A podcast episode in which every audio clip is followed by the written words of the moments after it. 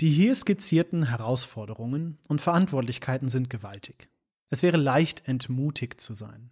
Wir haben aber immerhin diese Ermutigungen.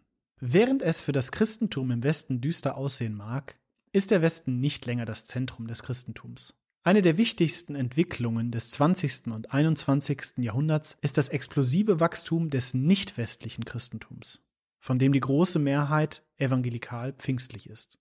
Immerhin leben heute mindestens 70 Prozent aller Christen außerhalb des Westens und viele Gläubige in westlichen Ländern stammen aus nicht westlichen Ländern. Es gibt mehr Presbyterianer in Ghana als in den USA und Großbritannien. Allein in Nigeria gibt es mehr Anglikaner als in den gesamten USA und Großbritannien. Tatsache ist, dass die säkularsten Bevölkerungsgruppen in Nordamerika und Europa im Rückgang begriffen sind. In der Zwischenzeit wächst das Christentum durch Evangelisation und Geburtenrate schnell und durch Einwanderung und Missionsarbeit wird die Kirche an vielen Orten im Westen weiter gedeihen und wachsen. Infolgedessen wird erwartet, dass die Zahl aller Menschen, die säkular sind oder keine religiöse Präferenz haben, bis zur Mitte des Jahrhunderts von 16 Prozent auf 13 Prozent sinken wird.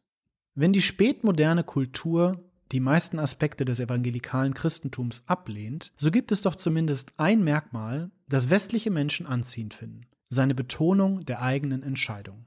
Einige Religionen können in ihrer Form weitgehend vererbt werden. Es gibt Religionen, in die man hineingeboren wird und denen man aufgrund des familiären Hintergrunds oder der Nationalität anhängt. Natürlich bin ich lutherisch, ich bin Norweger. Oder ich bin katholisch, weil ich Italiener bin. Oder ich bin Hindu, weil ich Inder bin. Heutzutage hingegen liegt der Schwerpunkt auf der individuellen Wahl und Entscheidung. Junge Menschen wollen keinem Weg folgen, den sie nicht selbst gewählt haben. Das ist der Grund, warum die traditionell vererbte Religion, der Katholizismus und der traditionelle Protestantismus stark im Niedergang begriffen ist. In Europa lehren sich die Volkskirchen. Der evangelikale Glaube ist für eine solche kulturelle Situation weitaus besser geeignet, weil er auf einer persönlichen Glaubensentscheidung und einer Bekehrungserfahrung für jeden Einzelnen besteht. So ist der evangelikale Glaube zwar gut an die Kultur der individuellen Entscheidung angepasst, fordert sie aber auch angemessen heraus. Wenn wir uns frei entscheiden, Christus nachzufolgen, entscheiden wir uns auch dafür, das Leben nach unseren eigenen Vorstellungen aufzugeben und uns seiner liebenden Autorität zu unterwerfen. Ein Großteil der Energie des christlichen Wachstums geht heute von nicht weißen, nicht westlichen jungen Menschen aus, die eine gewählte Religion wollen, nicht eine ererbte Religion. Das ist der Grund, warum die großen Städte des Westens zu Brutstätten neuer, wachsender Kirchen werden können. Dort sind die Einwohner sowohl jung als auch multiethnisch. Jede dieser Städte ist ein kulturschaffender Mutterschoß der modernen Gesellschaft.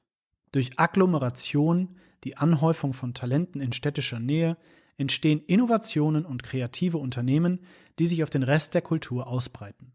Wenn Kirchen in den Städten wachsen und gedeihen, und wenn immer mehr Christen in den Städten ihr Engagement für Barmherzigkeit und soziale Gerechtigkeit zeigen und ihren Glauben mit ihrer Arbeit in der Wirtschaft, der Kunst, den Medien und der Wissenschaft verbinden, dann werden Christen weiterhin Salz und Licht in der Gesellschaft sein.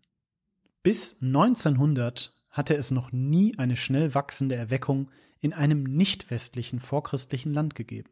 Dann gab es die koreanische presbyterianische Erweckung im Jahr 1907 und die ostafrikanische anglikanische Erweckung in den 1930er Jahren. Es gab nie eine Erneuerungsbewegung des Mönchtums, bis es eine gab. Es gab nie eine Reformation, bis es eine gab.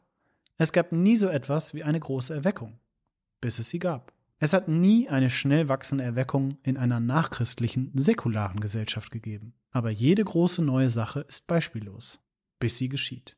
Jesus sagte, ich werde meine Gemeinde bauen und das Totenreich mit seiner ganzen Macht wird nicht stärker sein als sie.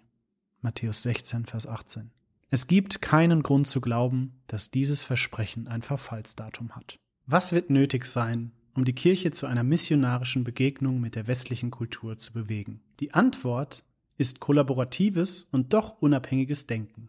Warum Kooperation? Es gibt einfach keine Denomination oder Tradition, die in all diesen Bereichen Evangelisation und geistliche Unterweisung, Kulturtheorie und Docherweckung, Barmherzigkeit und soziale Gerechtigkeit und Integration von Glaube und Arbeit und historisch-christliche Sexualethik stark ist. Wer ist ausreichend für diese Dinge? Kein einzelner von uns und auch keine einzelne Kirche. Warum unabhängiges Denken?